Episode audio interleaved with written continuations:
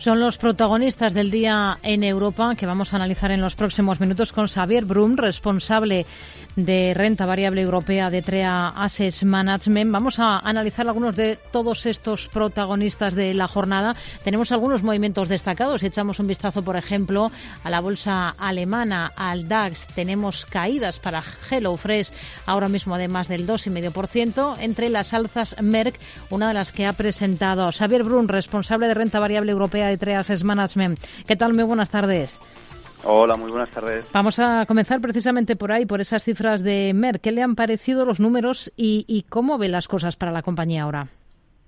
Pues la verdad es que Merck ha empezado en negativo, pero si rascamos un poco en los números, la farmacéutica alemana, que aparte de tener la parte de farma, eh, que es muy espocalizada en es que eso es múltiple y oncología, eh, tiene una parte de, life science y, electronics, ¿no? los resultados estaban dentro del guidance cierto que la parte baja, por culpa del COVID, ¿no? Pues al final el COVID pues ha provocado una, una, una, una, desaceleración en alguna de sus, de sus líneas, pero todo en positivo, ¿no? Em, así que si saltamos el problema que miraba al principio del todo la sesión el mercado con que las guías para el 2023 no serían alcanzables, pues al final lo que vemos es una compañía con un buen pipeline en esclerosis múltiple, donde seguramente la semana que viene darán la aprobación para uno de sus fármacos que pueden ser eh, muy buenos y muy buena posición en, la, en, las otras dos segmentos, la parte de life science, ¿no? que son eh, principios activos y aparatos pues para, para laboratorios, eh, muy muy positivos. ¿Todo ello con qué? Con un PER de 16 y hmm. con crecimientos, y todo bien, del 10%. A otro de los protagonistas del día por sus resultados máximos históricos, además en volúmenes de venta, ¿no? Por encima de lo esperado. Efectivamente, o sea, si miramos la Q, ¿no?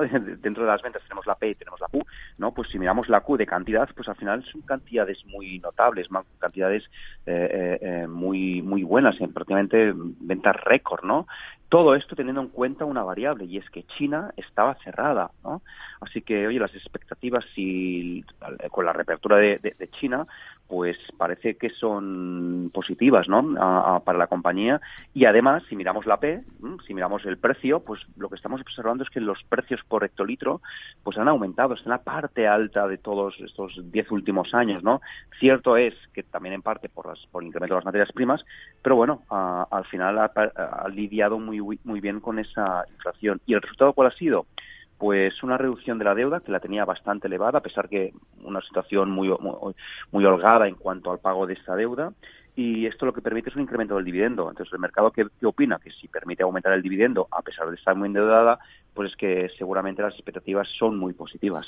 ST Microelectronics, fuerte castigo hoy en la compañía, tiene que ver con Tesla, ¿no? Efectivamente, ayer pues Tesla presentó su Capital Markets Day y lo que dijo fue que eh, hay un chip que es, es, es, básico pues para los coches eléctricos que se basa en carbonato de silicio, el silicon carbide, ¿no?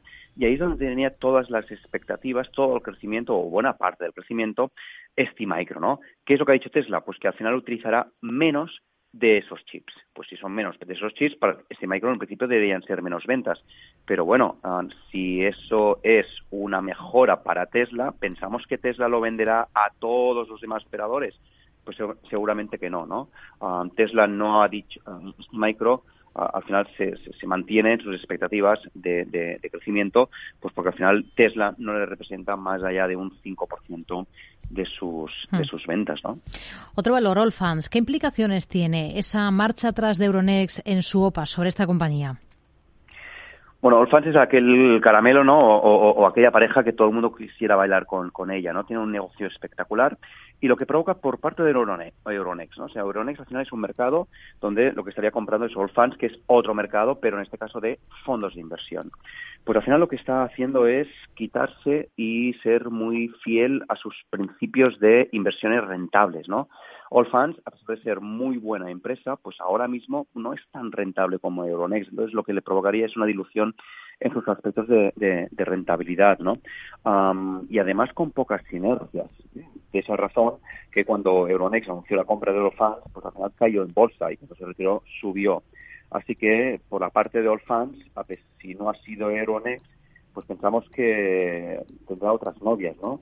um, y alguien que la quisiera comprar. Tengamos en cuenta una cosa, que el principal accionista de All Funds es una empresa de capital riesgo.